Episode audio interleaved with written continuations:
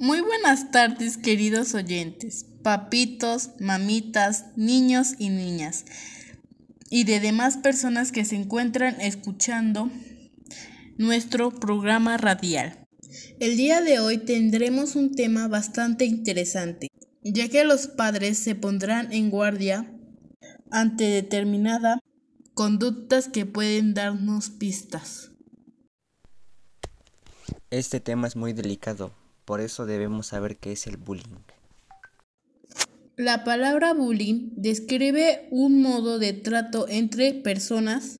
Su significado fundamental es acosar, molestar, hostigar, obstaculizar o agredir físicamente a alguien.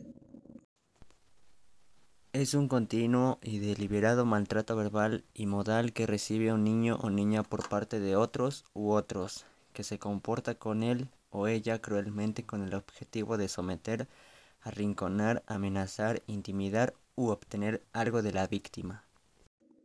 Estamos de acuerdo con este concepto, ya que la primera alarma debe actuar cuando observes un cambio importante en la conducta habitual del niño.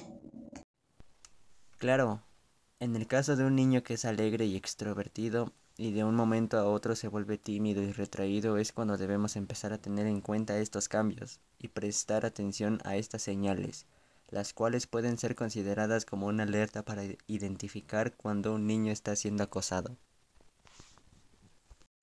Por supuesto, debemos de tener presente otros síntomas alarmantes como cuando el niño empieza a sacar malas calificaciones. Presenta cambios en su hábito de sueño, ya sea por despertar frecuentemente o incluso por dormir más de lo habitual. Dejar de hablar del colegio se observan miedos al ir al colegio o llega a inventar excusas para faltar. Se queja de dolores de estómago o vómito cuando se acerca la hora de ir al colegio. El niño pierde cosas, algunas de ellas aparecen rotas y que aparece con alguna agresión física. Algunos estudios sobre el bullying dicen que haya unos rasgos que hacen que algunos chicos y chicas tengan más riesgo de sufrir acoso? Para responder esta pregunta, tenemos una invitada especial en el día de hoy. Ella es la psicóloga Lilibet Sánchez, la cual será la encargada de profundizar el tema y atender nuestras inquietudes. Pero antes los dejamos con una canción.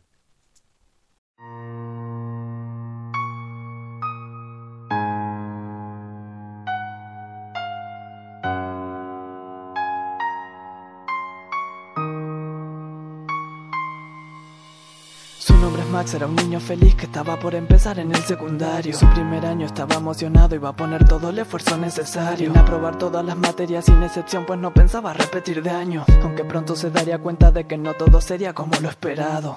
Él era tímido y le costaba bastante hacerse nuevos amigos. Por eso pasaba los recreos solo contra una pared de aburrido. Esto le hacía sentirse mal, pero no le importaba demasiado, ya que al principio pensaba más en estudiar que en tener amigos a su lado. Pasaron días y las clases de educación física empezarían. A él no le gustaba el fútbol ni ningún deporte que en ella se hacía. Pero el profesor le dijo que si no jugaba lo desaprobaría. Así que sin opción alguna tuvo que ceder y hacer lo que decía. Comenzó el partido y obviamente él no sabía ni siquiera jugar. Así que sus compañeros lo insultaban a cada rato por hacer todo mal. Tras una hora larga de gritos e insultos constantes, fin terminó y podía irse.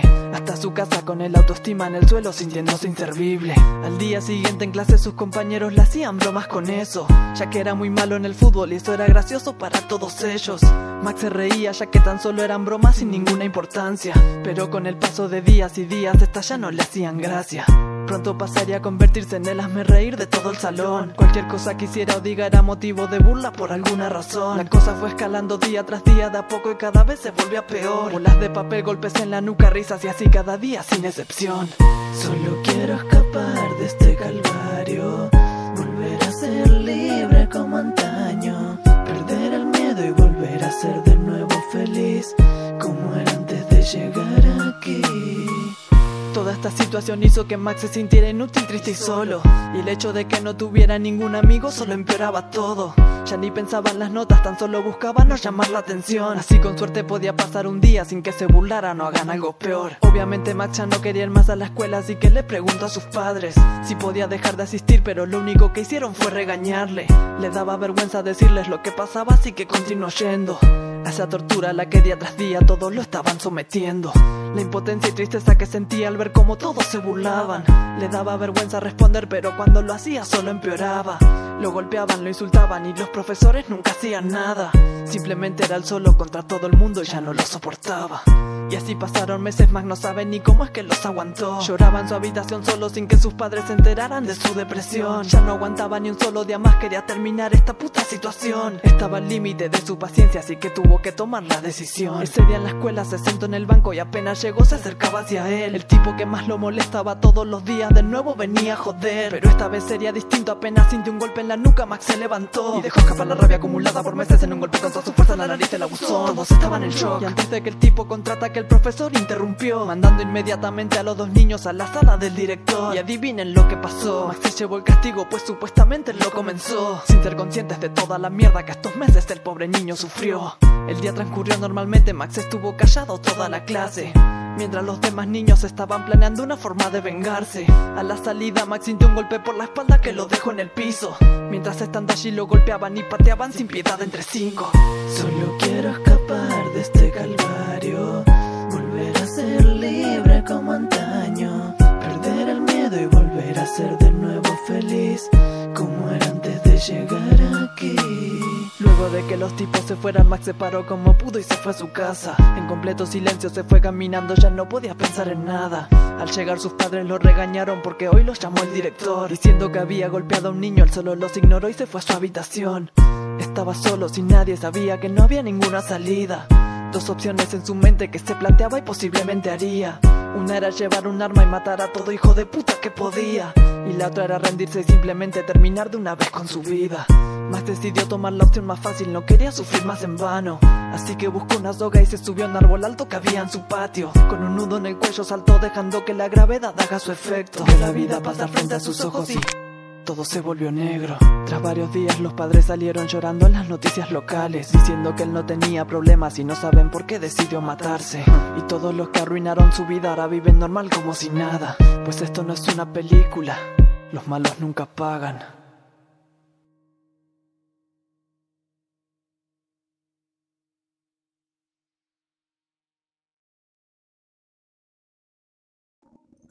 Espero haya sido de su agrado esta canción. Y ahora le damos la bienvenida dándole los buenos días a la doctora Lisbeth A. Espacio Radial. ¿Cómo estás? Muy bien, gracias. Y contenta de haber sido invitada al programa Arcoiris de Sueños.